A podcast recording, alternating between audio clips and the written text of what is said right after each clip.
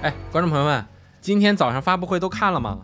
哎，我昨天晚上其实就是想睡一觉，然后早上自然醒了，直播着和大家一起重看这个发布会。结果呢，我直播的时候也说了，再重说一遍啊，我觉得这个特别的有预见性啊，就是我做做梦睡觉，做着做着梦，我真的没编啊，这真的是真事儿啊，做着做着梦，梦见呢，久多良木健先生在这个发布会上面拿出了一个。这样一个架，然后这两边是是两个这个手柄，是这个《死亡搁浅二》的限定版 NS，然后它这个手柄呢就跟那个 PlayStation Edge 一样，它那有非常精密的结构，这上面还可以拆，然后这中间画着《死亡搁浅二》的一个这个限定的图案，而且我脑子里当时做梦梦见的那个图案还和现在公布的都不一样，但是我就知道那是《死亡搁浅二》，然后还有一个限定的 NS 主机。一个限定的死亡搁浅 NS，我的天呐！然后我就惊醒了，这个梦把我给惊醒了。醒了，我一看表，三点五十五分，哇！那这算了，别睡了，这梦都做了，还睡啥睡？起来吧，啊！然后起来看发布会，他当时晕蒙转向的，我没有做好准备啊，所以咱们。今天的这个发布会的录像，前二十分钟我都没录上，后面四十多分钟我录的还是个七二零 P 三十帧加三兆码率的，也不太清楚，哎，非常的失败。但是这也预示着这次发布会，因为国外的这些舅舅党导致的这个。不要再那个瞎说八道，你要是不知道，你就别乱说，行吗？或者你说完之后，你就说我胡说八道的，我根本就不懂，我不是我没有消息，不是泄露的，我自己瞎猜的。你别说我有消息，哎，我跟你们讲，今天有什么什么什么什么什么，说完了之后没有，你是不是对面派来的奸细啊？我就问问你是不是间谍？就搞这种舆论战，现在大家都知道怎么玩预期管理，是不是？就天天搞这舆论战，搞的本来你这发布会就大家把预期降低一点，这一个多小时的发布会，如果没熬夜的话啊，其实我觉得还是可以的。但是我靠，真的前面什么都有啊！最后是我为了今天发布会，我收了一套这个雪原的桌游，你知道吗？我说今天这发布会这多爽啊，是吧？看完发布会。哎，我早上九点醒了，咱们一起看着发布会。顺丰正好今天派送，哎，送到楼下我就说，哎，哥们儿们，等我去拿个快递去。我咚咚咚包上这一大摞来，然后正好演到雪原，是吧？雪原重置版公布，我妈咚一放，显得我倍儿有预见性。结果他妈是个屁，预见性个屁，什么都没预见到，什么都没有。我当时是怎么想的呢？为什么最刚开始没有出血缘什么重置这那的？是因为索尼第一方游戏还没有做好赶紧快速的登陆 PC 的准备。当时为什么呢？首先试水的是啥？地平线是不是一？后面什么神海啊，加上战神啊，最新的这个最后生还者 Part One 呢，都后面慢慢出了 PC。你看今天发布会。第一方游戏直接啊登录 PS 五 PC，是不是？他要求第三方的这个预告片里面都不能带 PC 版，有没有？你看是吧？所有跨平台的游戏在今天发布会上面，第三方的他后面绝对不会写我也登录 Xbox 也登录 PC，哎，索尼第一方的游戏他自己写我登录 PS 五和 PC，为什么？因为 PlayStation Studio。它不只是作为一个 PS 硬件的游戏公司了，它也担任着卖自己软件的使命。哎，所以它的游戏也要说，我们这个 PC 也有啊，PC 玩家也可以买，是吧？多卖点赚点钱。但是第三方的游戏呢，它又要营造出我这边啊有很强的游戏阵容，那个。大家在这玩很开心，当然其中有很多是独占或者是限时独占的作品，比如说《最终幻想十六》以及一些我也不清楚的，是吧？Xbox 发布会没有啊，六月多有。然后呢，Xbox 今天发了个推，是吧？我们也有这些游戏，哈，九个图还是十二个图？就是今天索尼发布会上，这个是很正常的。Xbox 发布会上面也不会放跨平台，里面有 PS 版。是吧？也不会放，这个是正常的。但是呢，PS 就做好了这个准备，第一方大作全都登录 PC 了。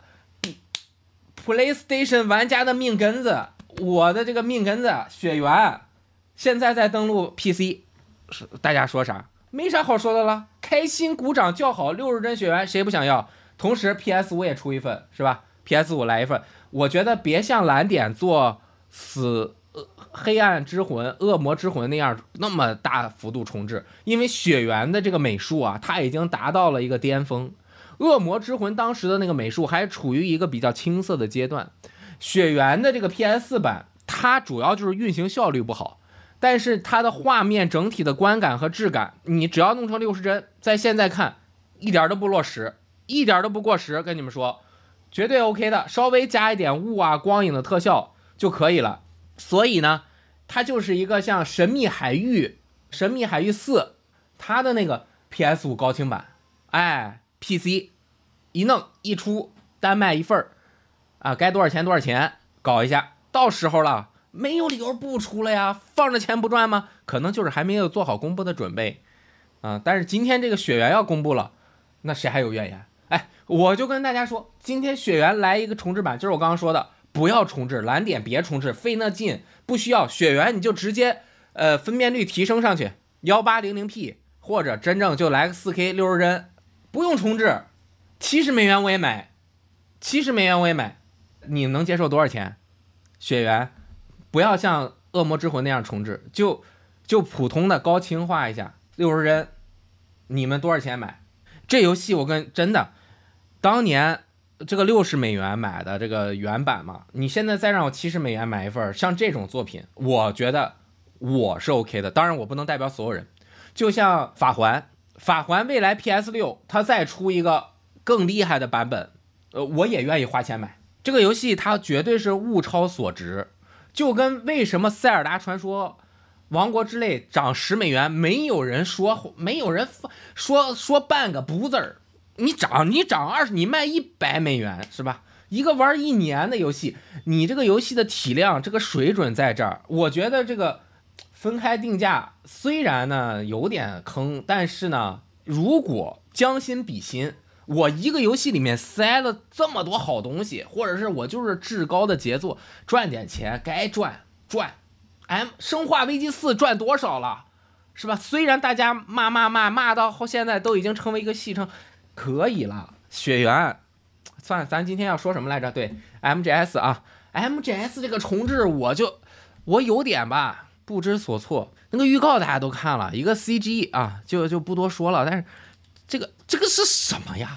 你说这个不好吗？也没有不好。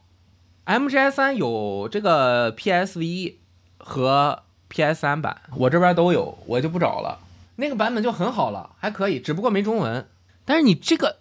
它很难很难啊！它怎么重置？当年的 MGS 三在 PS 二上那画面，我跟你说，那真的是太牛逼了，太牛逼了！在实体出之前，它那个视角还不能随便转；生存出之前，是你只能稍微上下左右动一下；生存出之后，可以把那个视角变成呃，不能叫越肩视角，就是一个背后视角的跟随的。当年那个 MGS 三，那整个的节奏、演出流畅性完美，好吧，真的是完美。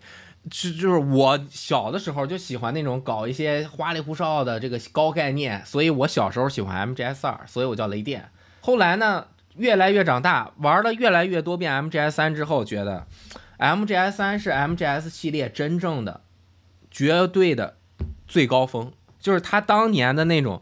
电影化叙事也好啊，潜行玩法也好，主题表现表达也好，完美的一部作品，真的是可以说是完美的作品。当年的那个美术风格，它和这个建模以及场景的设计是一体的。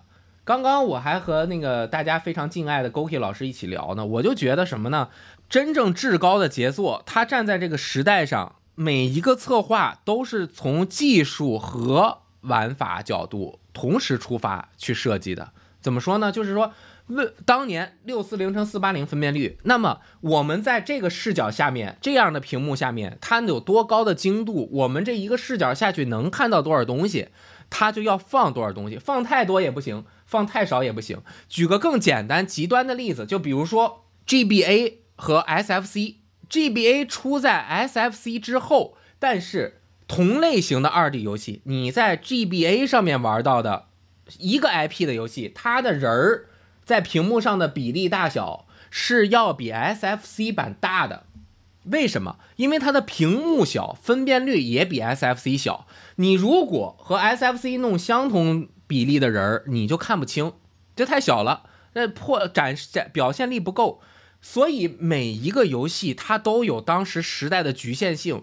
如果你站在那个时代的巅峰，你的制作水平、整体策划团队水平是巅峰的话，你就能够为我所用。就是说，当年我就用现在这个技术，配合我抽象到一定水准的画面，达到当年的最好的视觉表现震撼震撼。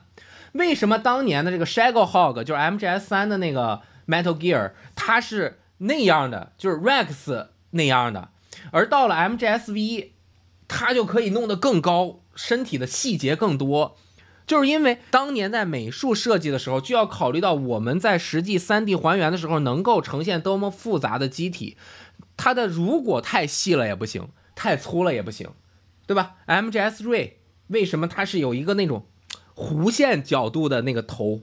为什么 MGS 一的 Rex 它是一个？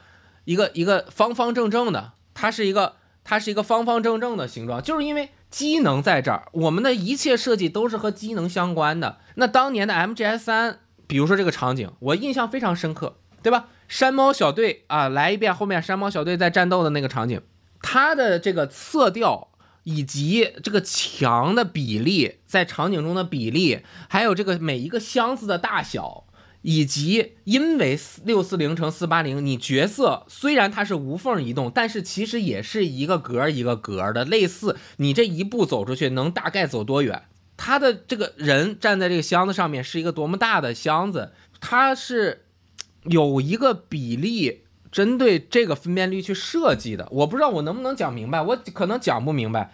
就是随着技术的进步，你分辨率的提升，你的观看的。电视尺寸的提升，它的能够呈现的细节和场景中你一个视角下能够看到的东西都是要变化的啊。这个再举个简单例子，你玩星际一和星际二，它的这个视角远近就是不一样的，是吧？所以你看这个，它没有真的不敢改太多。我也不知道现在这个是哪一个制作组在重置，可能是维塔士啊，没法改太多。当年那个。玩法你怎么改？你一你改不成 MGS 五那样，它相停都不算，它是一个线性的潜行游戏。你改不成 MGS 五那样，你也不能完全按照 MGS 三的那个水准做，而且你也没有生化危机四卡普空的那个水平。生化危机四重置，它是从六到生化二重置。再到生化四重置，第三人称追尾越肩视角的这个玩法的重置，它是有这个积累和不断的成长的，很难怎么做？所以它就又要兼顾原来的玩法，你又要在视觉表现上面突出，结果就出现什么样的情况呢？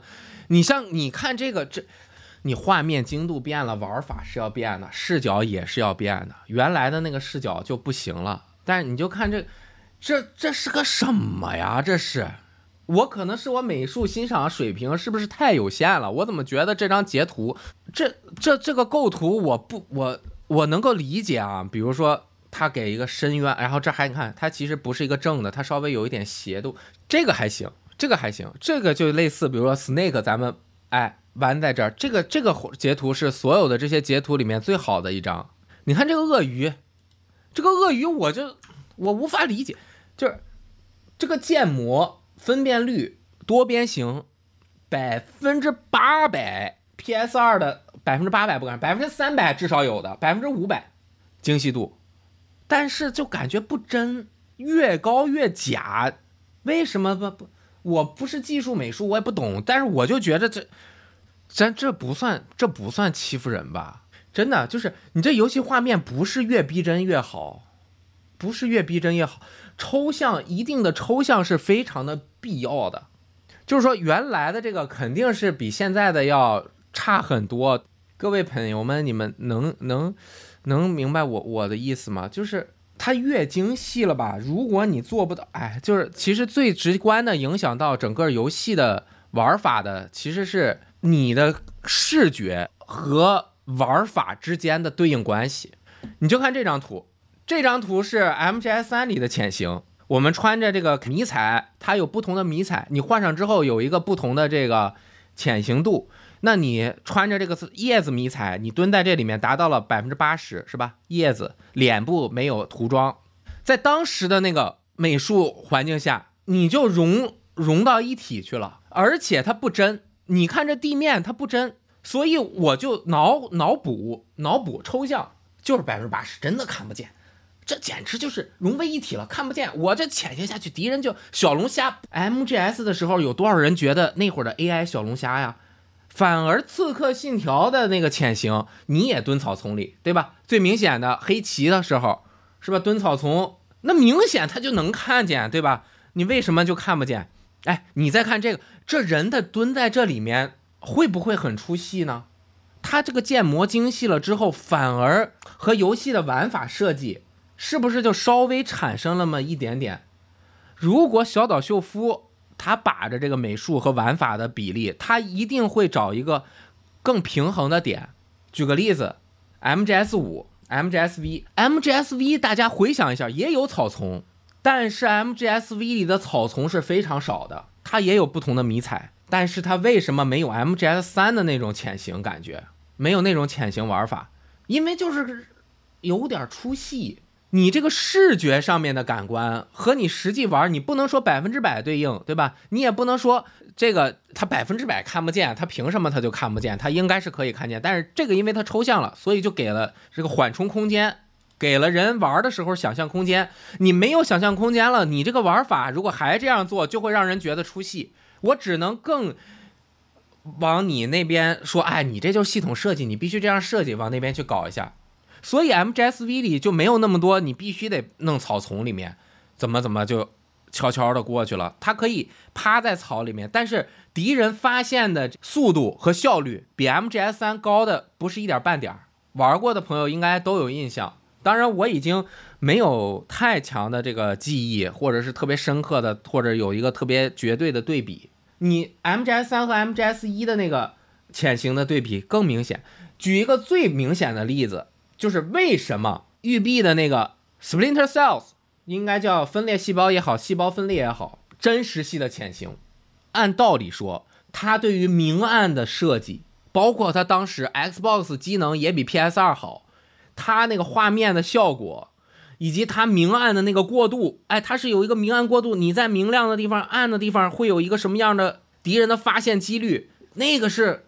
你在真实度上面，你是感觉那个的潜行系统一定是更真实的，至少比 MGS 二当年的那个 MGS 三当年的那个，我一趴在这儿百分之多少你就发现不了我，在你一给别人叙述，它有光暗呢，是吧？你更真实。但是呢，你玩起来你就会发现，它他妈百分比了之后，它更你你看不清楚我到底哪儿能被发现，哪儿被发现不了，就是这个玩法的抽象化。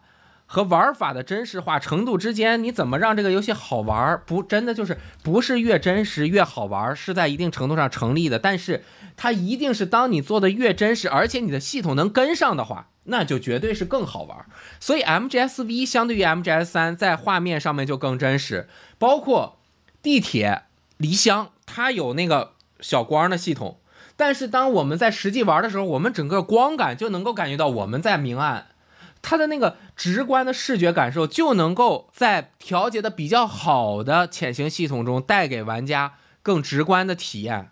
我不知道我有没有表达明白，这个很难表达，我这个水平也有限。但就是这个就是这样一个一个感觉。所以呢，我并不是说 MGS 三这个重置版不好，而是说我表达对它的一种怎么说呢担忧。首先，在它高清化之后，如果没有像《恶魔之魂》的重置版那样，这个 PS 二到 PS 五，它的分辨率的提升，它是要随着你的美术设定也要提升，也要随着时代变化，然后用技术、美术、用新引擎再还原出来，它还要和你的玩法设计完整的结合在一起，才是一个完整的，让人觉得哇，这个游戏太有沉浸感的体验。而如果你做的越逼真，你的场景中能互动的东西越少，你可玩的东西，就比如你那个辐射四，那同样的一个架子，它尽可能是要让相同类似大小的东西都可以互动。如果你这边电风扇能互动，这边的杯子你却拿不起来，这个游戏的系统设计就直接失败了。你让玩家无所适从。我看那儿有一个电风扇，我要那个铝，我要找一百个铝做我动力盔甲，好吧？那我能拿那个电风扇，那边上这个杯子我就一定也要能拿起来。那它那个整个的架子货架拿不起来，那我能理解，对吧？这就是我也说不清楚，因为我不是做游戏的。但我觉得做游戏的人应该是考虑的更清楚的，就是一种你越真实，你的可互动性越低的话，你的违和感就会越越越强。所以开放世界越来越难做。所以二零七七它画面做的那么好，但是在城市里敌人的 AI 也好，还有你能够互动的东西的种类也好，它一旦限制的较多就完。所以你看，二零七七和塞尔达传说王国之泪两个游戏比起来，哪一个的自由感、可互动性更高呢？它明显是王国之泪的可互动性更高。但是如果你们想《王国之泪》真用虚幻引擎五去做，做到二零七七那样的水平，那它场景中必定的事无巨细的会多出来更多不必要的，或者不是说不必要的更多的物件，它也就互动不了了。它的系统不足以把维度扩展到那么大。所以这个成也机能，败也机能；成也画面，败也画面。枯萎技术的水平思考是有它一定存在的道理的。即便现在 NS 确实的拖了一点王国之类的后腿，就是说，如果它在一个更好的机能下面，能够以更高的分辨率和六十帧去运行，但是。旷野之息奠定的这个新新时代的塞尔达传说的美术风格，它抽象出来的这个场景的精细度是有它的考量的，和玩法是完美结合在一起的，这就是很难逾越的。就是你这个游戏设计在当下，你就要在你能达到的思想水平、设计水平和硬件水平，就是天时地利人和，缺一不可。当我们去玩复古游戏的时候，我们也要先哎，我接受当时的那个画面效果，我不要和新的画面技术比，是吧？还有一个更深刻的思考，就是说起来就很难讲。其实前两天我们录了一个《王国之泪》的电台节目，但是没播，因为我玩的太太少了。另外两位呢玩的特别多，他们怕给我剧透，所以也不敢说太多。那个节目就拉拉扯扯，说浅不浅，说深不深的，也有点剧透，所以最后没播。等我再多玩一点，我们再做《王国之泪》的节目。《王国之泪》这个游戏，按机能来说，它是可以出在 PS 三上面的，NS 就比 VU 好一点。VU 虽然是 PS 四时代的主机，但是它的性能是比。P.S. 三好一点，架构不同，所以也没法直接的对比。但是说实在，旷野之息至少你移动端的那个画面，你揉吧揉吧，P.S. 三和 Xbox 三六零那个时代的机器一定是可以跑起来的。但是呢，你就说，如果我们把现在做王国之类的这一堆人用时空机器，我窟棱一下给他传送回十五年前，传送回 P.S. 三那个时代，他用当时的那个机能，能不能在十五年前就做出王国之泪来？王国之泪如果诞生在十五年前，那 GTA 四会是什么样？GTA 五会是什么样？刺客信条包括黑魂和艾尔登法环会是什么样？Unbelievable，不可想象。哎，对，当时我说完我这个理论，就是阿波，咱们制作人朋友直接就和弹幕说的一样，不可能做得出来。因为很多设计是随着这十几年理念一点点推展出来的，不是王国之泪，所有的都是任天堂的团队自己原创出来的，它也是建立在很多前人摸索的基础，然后用它完全自己的表达方式和创新呈现出来的，所以策划也是很重要的一部分。但是呢，就说明机能并不对策划不会有。完全的限制，你针对 PS 四和 PS 五设计的《艾尔登法环》，它是怎么样一个设计思路？那针对比 PS PS 五的性能再往前一一些的 NS 设计的《王国之泪》是一个怎么样的思路？它就不同。但是呢，一旦它突破了硬件的限制。当我们真正都很喜欢《王国之泪》的朋友一起去玩 NS 版《王国之泪》的时候，咱们都玩了几十个小时，甚至有朋友上百个小时之后，还有人特别在意它的画面吗？有多少朋友现在在玩《王国之泪》的，觉得这画面我接受不了，这画面就是太傻了，我受不了，我因为画面没有办法玩下《王国之泪》去？有没有这样的朋友？有的打个一，觉得还能够接受，就是说还行，你这个画面表现 OK 了。我虽然有遗憾，但是我能玩下去，那就相当于我们在二零二三年玩着十五年前 PS 三上面的硬件水平的一个，我们认为还是年度游戏的游戏，说明硬件性能重要，但是并不是决定性因素。所以我认为，它一旦跨越了一个十五年的硬件发展。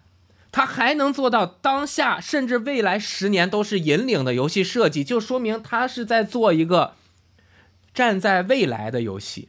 这就是创作者他的至高的一个水平，高瞻远瞩的水平。就是我是没有办法用我的语言或者什么节目把《王国之泪》给大家赏析的明明白白的，我赏析不了。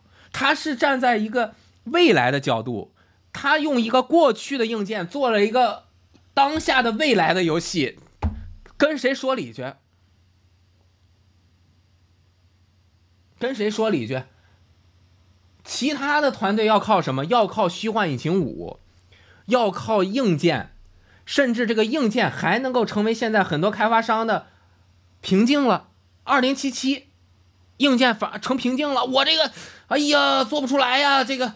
我这个这个有世界实现太难了，PS 满足不了我的这个要求，我实现不了。哎呀，这个实现不了。当然，它的主题赛博朋克2077科幻，它需要事无巨细，深入到每一个细节去呈现那小机器人，不得不得不不不，这不同的理念。但是你看它实现出来那个画面之后，它真正的互动性实现出来没有？还是有缺失的，难啊，难啊。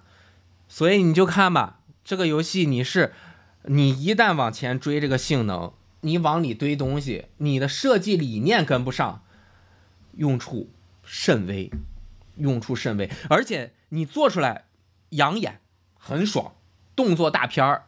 但是你去和任天堂的《王国之泪》你去一比，他在玩的时候带给玩家的那种游戏性方面的东西，很难比。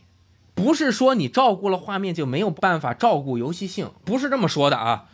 你这个团队也是可以照顾画面的同时照顾游戏性的，就是说你这个团队如果足够大，你的监督足够牛，你团队配合足够好，开发经验好，默契也好，你是可以又照顾画面又照顾玩法的。就是哪一个游戏呢？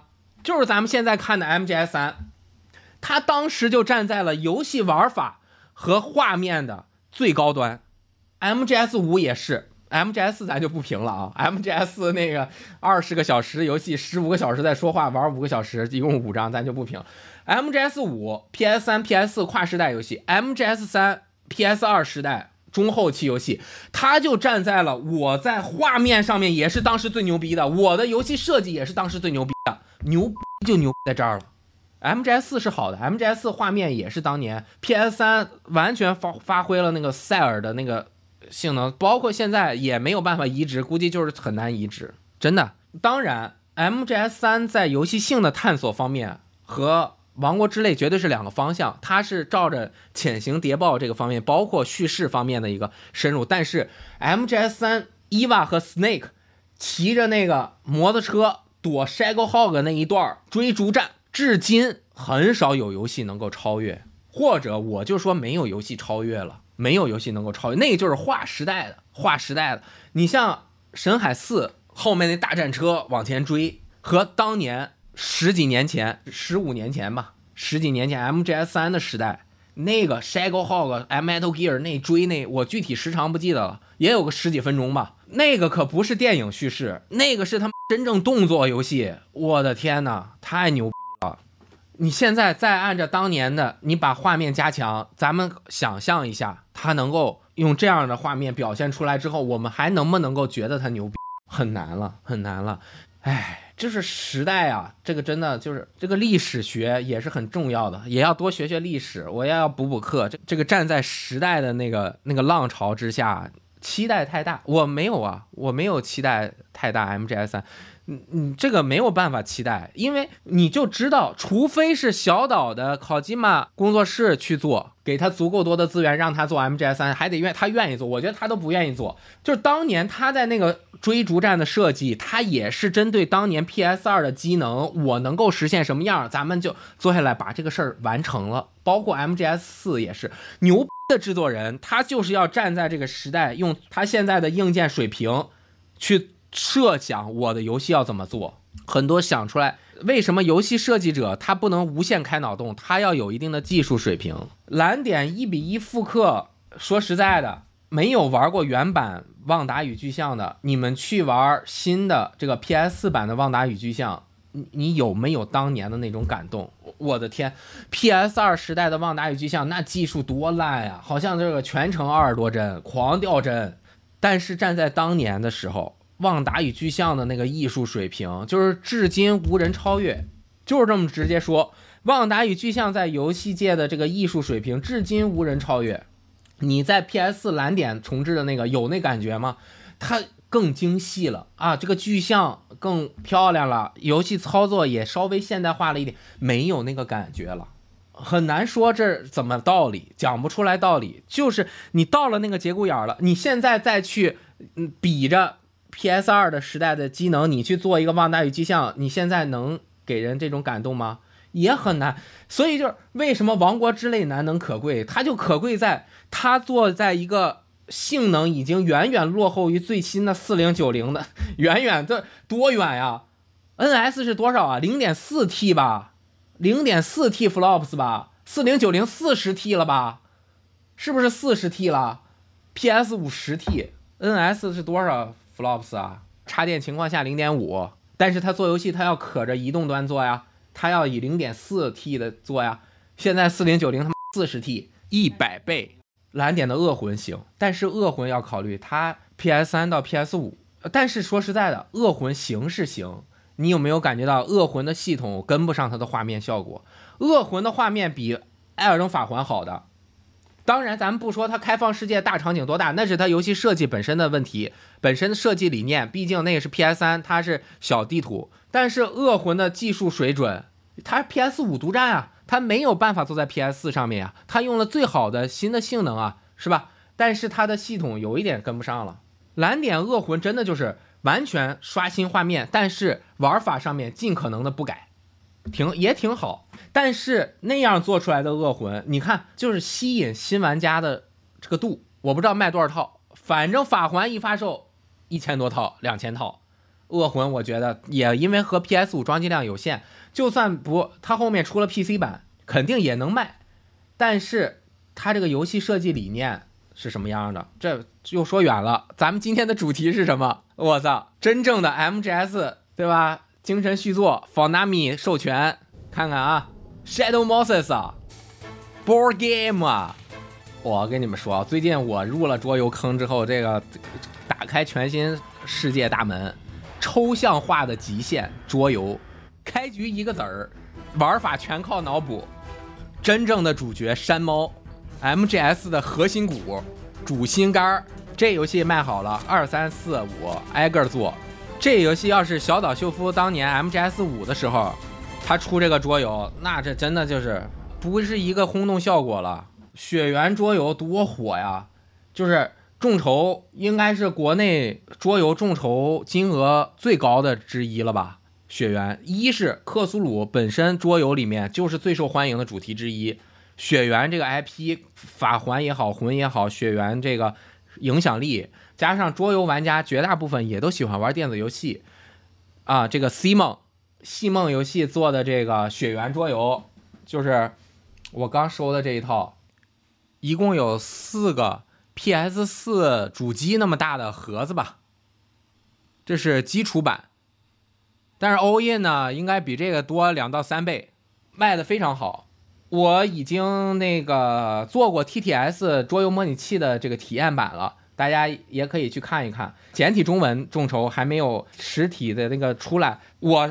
玩桌游开始开晚了，我开始玩桌游的时候，血缘众筹结束了，所以我没有参与上众筹。这个是 Kickstarter 上面的繁体版的众筹的版本，所以我那个闲鱼蹲呐，蹲了好久，收了一套价格差不多的，但是现在价格还是蛮高的，因为繁体版的众筹版的价格就很高，比这个六八八这么一大堆，除了这个禁忌森林啊，除了最下面这一盒，这个是额外的，上面这个包括呃金杯地牢，包括雪月包是个敌人包，金杯地牢大家都知道是一个可以复玩的一个地牢的版本，梅高的房间啊、奶妈它是一个地图一个 BOSS，加上一个基础盒六百八十八，这么多。现在一个 PS 五游戏多少钱？你们看看 FF 十六多少钱？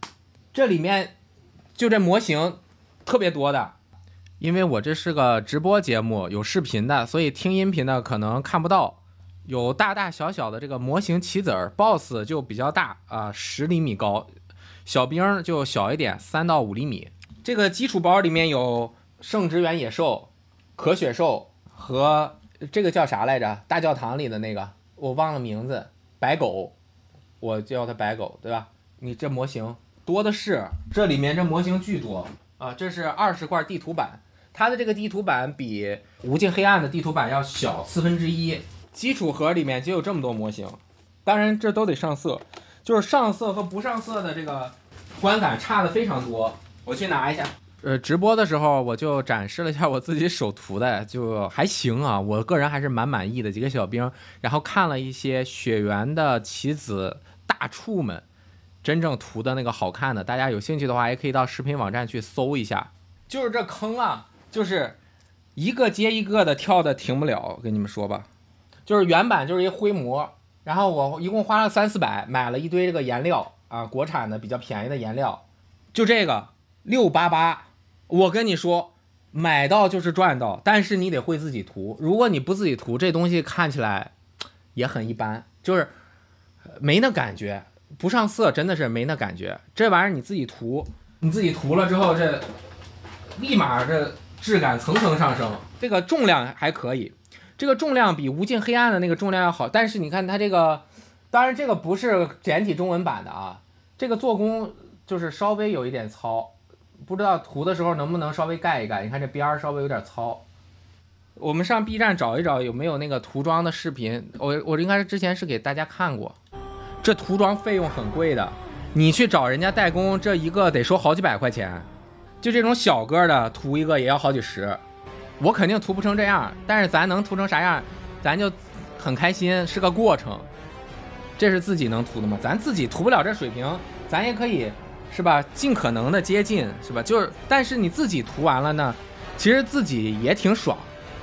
这个涂装呢，它是可以盖模型本身的瑕疵的，就是你模型本身精度差一点，但是你涂了之后，它可以表现出更多的这种阴影和立体感，这种金属的质感。模型都是塑料的，但是你用金属漆一涂，它就是能有一点金属质感，也也挺好。而且呢，其实你看着视频因为很大，但其实咱们拿的棋子是很小的。当我们放在桌子上玩的时候，就感觉我靠，我现在就就这三个是涂完了一小队。那天我和小雷光玩这个无尽黑暗，我把这小生成敌人之后，把这三个往上一放，小雷光都不自觉，哇，好棒啊！你放几个这个涂了的和放不涂的，相差的这个感觉差的非常非常的多，所以。据说是什么玩这个战锤的，如果你带的棋子是不涂的，人大佬都不愿意跟你玩，可能会你会影响人家的代入感吧？是不是？这个我一个要涂很长时间，这也是为什么最近我这个节目更新 更新频率有点低的原因。这每一个也得涂涂很久的，成就感巨强。它是一层一层的涂，而且加上我现在水平不行。刚刚说到这个桌游是什么呢？完全的靠脑补，而且。能够解决一切的不合理的问题，为什么你看不见我？哎，我桌游设计的就是你看不见我，不存在电子游戏那种我画面效果越好，你一看不见我你就完蛋，是吧？你这游戏傻逼说不通。桌游呢本身它就说不通，几个方格子是吧？你就看那地图板分成格子的，我就往上面走。我这说这是个墙，说是个箱子，它就是个箱子。我说我能挡得住就能挡得住，这就是完全规则性的。哎，然后你看它这个最大卖点，这 Rex Simon 的这些美式桌游应该都，它这个应该是多人合作体验型的。你看这儿还有单独的一个 Boss 战的地图，然后 Boss 有这么多 Boss，玩家有四个，四个可选玩家：灰狐、奥塔控、梅利尔、斯内克。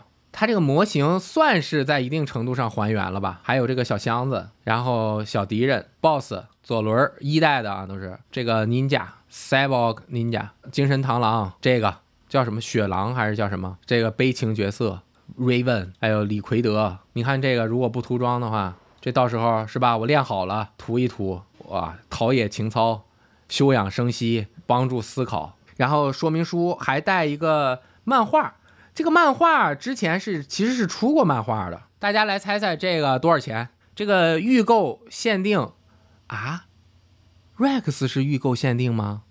我靠，这个 Rex 预购限你不预购没这 Rex 啊？没 Rex 咋打呀？哦，都写了一百刀了，哪儿写着呢？啊，这儿，嗨，露馅儿了，这一百美元。当然这模型数量不多啊，好像是能寄到中国。但是我还没买，我想 Simon 会不会引进，我也不知道。这个很有收藏价值，尤其是我最近成为一个桌楼老桌桌楼桌游老桌楼老 还行，成为一个桌游老是吧？四个玩家角色，五个 BOSS 角色，十二个小兵，一个梅丽尔的呃伪装模型，两个纸板模型，十四个双面的地图。一百零九页的视觉小说就是漫画和 Rex 的模型都是预约限定的，一百七十六张卡。其实 MGS 出过类似桌游的一个游戏，叫做 Acid，是这个 PSP 上面的打牌行动格子，应该是会有一定的参考。大概就是这样一个桌游。桌游这个世界真的是博大精深，就是我玩久了电子游戏呢，尤其是。玩的多了之后，确实是有一点疲惫。现在这个三 A 游戏的同质化比较严重，独立游戏特别亮眼的也越来越少了，因为商业啊各种方面的原因。当我们过分的去，不是过分，非常的去追求性能之后，再回看和《王国之泪》都是有关联性的。为什么在我们追求了这么高的这个性能，看了《虚幻引擎五》啊什么这那的，你再玩《王国之泪》还会觉得我操？一玩这就年度游戏了，为什么它有这样的震撼？不是说沉浸体验不好，沉浸体验《王国之泪》也有；不是说生化表现不好，视觉奇观也很重要。但是当什么东西给的太多了，人嘛就是贱嘛，给的太多了就有点，我都尝过吃过了，还要回归一点点本源，那桌游就能够在一定程度上回归玩游戏的时候的那个本源，而且。它和玩电子游戏最大的区别是什么呢？玩家是你，执行规则的也是你。当你要执行规则的时候，你就对这个规则势必会有更深刻的了解。你玩游戏有的时候我不求甚解无所谓，我这一枪打下去是吧？哎死了，黑盒子里面怎么算的？跟我没关系。暴击率爱百分之十、百分之十、百分之二十、百分之二，反正我就觉得这枪好用，我把它标机打了，带 RPG 效果的游戏，对吧？打了就得了呗。再玩个简单普通难度，更不用去钻研它可能在背后花了大量精力去设计的数值系统，不需要钻研，对吧？对吧？王国之泪还能复制呢，人家本来做好的特别好的一个经济系统啊，你什么时候去采矿采到多少，你有一个成就感，拿到一东西特别爽，哎，一复制是吧？自己把自己游戏乐趣破坏掉了，也别怪别人啊。当然我也稍微复制了一点点啊，我已经收手了，因为我这个四个蜥蜴跑了仨。随便说的啊，但是玩桌游就不一样，而且桌游的规则相比电子游戏，很多时候是更复杂的，因为它给了你更多的可操作性的选择。就是为什么跑团是最自由的 RPG，就是因为有一个 DM，它的可能性更多。人呢，一旦人来操作的时候，那就是村规也是玩游戏的时候很有意思的一个可能性，就是故意加点难度啊，是吧？怎么样的？举个最简单的例子。只要玩过这两个或者了解过的都能够理解，就是我说了可能会得罪人啊，我不怕。为什么万智牌在竞技层面确实有点得罪人？就比那个更火的那个在已经在国内不再运营了的那个游戏，它更有深度，它的深度是更深的。虽然很多人用不到，为什么？就是因为万智牌它的响应阶段比那个游戏要多。好多倍，对方每做一个行动，你都可以响应一个瞬间。你不线下玩，你线上玩，你就会出现很大的问题。这也是为什么很长时间电万智牌的电子版都很难最终落地，直到现在终于还不错了，但是还是会出现电子版和人玩的时候的区别，就是我过还是不过，我的这个操作我是顺过还是不顺过，它的每一个阶段怎么骗别人，就是说，如果我每一个阶段都有一张能响应的牌，电子程序会判定为我我能响应，所以每到一个阶段都要我去确认一下。首先，这个它拖慢了两个人玩电子游戏的时候的节奏，同时没法骗人。哎，那我每个阶段都有，就说明我有一张瞬间，而且我的法术力费用在一，我就能出，说明我是一个一费的瞬间。当然，我可以摁 Control 还是 Control Shift 进行一个完全的手动操作，来假装我每一个阶段都有响应。但是这种操作相对于人和人玩的时候，我一个眼色，一个身体的姿势，我甚至身体一前倾，你就知道我要行动了。在这种感觉是完全不一样的。所以电子玩。万智牌和实体玩万智牌的感觉就区别很大，但是炉石，如果你线下去玩，你就会觉得稍微有点无聊。这我的行动就我啪啪啪出，你的行动就你啪啪啪出，哎，就结束。当然，炉石最大的优势以及为什么后面特别的火，就是因为快。万智牌玩一局的速度，如果你打得好，或者说两个人都用蓝，有一些这个技术层面的，那你就一定会比炉石玩的慢。但是玩的慢。它就有更多的深度和考考察性，所以电子游戏它首先面对的受众就更广，是不是更广？绝对更广，因为随便一个人自己也都能玩，下来就玩，所以它在很多规则上面就要适当的去进行一定的简化，如果做的太复杂，就会越来越小众。而桌游有的时候。就可以做得更加的复杂，而其实美式桌游相对来说大部分都没有那么的复杂，而像幽港迷城这类的游戏是相对复杂程度高一点的，而跑团的复杂程度是更高的，而且对这个 DM 的要求更高。而我们前面说的所有的桌游其实是不不是跑团，在我实际玩了桌游之后，我才能够理解跑团和桌游的最大的区别，就是它没有 DM 的这种人性的控制，而桌游的规则相对更加的固定下来。处于跑团和电子游戏之间的一个一个水平，大概就说了这么多。桌游你就是拉玩家，其他玩家玩的难度也是更高的，你可以由简入深。在你玩了一定的桌游的量之后，再玩新的桌游的上手的速度会明显的提高。我当时刚开始玩桌游的时候，呃，我不就是玩了这个雪缘嘛？那个我学了很久，是从鬼阵，鬼阵学的我真的是太痛苦了，至少学了得有十几个小时才学会。但是后面，呃，漫威群英传和魔界 LCG 很快就学会了。一两个小时，当然你要去深入理解它的牌怎么构筑，实际的游戏能够玩得好，那还是要花更长更长的时间的。那美式桌游这种大同小异的程度会更深，我也就只能说到这个程度了，玩的还不够多。而且最大的一个问题是，其实我也大多都是自己玩为主，像无尽黑暗，我是每天现在和小雷光我们俩玩一关，已经玩了。很多关了，就是很费嘴，不停的说，因为你要给他讲规则，他不认识字儿嘛，他但是他认识卡牌和自，他知道自己怎么用，就这样。感谢大家的收看啊，这一期闲聊节目，打着这个 MGS 桌游的幌子说了这么多，其实是和电子游戏也很相关的。而桌游作为电子游戏的调剂，我认为是非常好的一个。如果有机会，大家如果有机会去尝试尝试。能够玩明白一两款的话，千万别像我一样沉迷了，耽误事儿，耽误事儿，太耽误事儿了。更新频率也下降，玩游戏的进度也下降，尤其是在不小心啊玩了美式，这你要玩德式还好，你要玩的美式弄一堆棋子儿，你再一涂，完了完了，废人，好吧，大家不要做废人，运动起来，拜拜。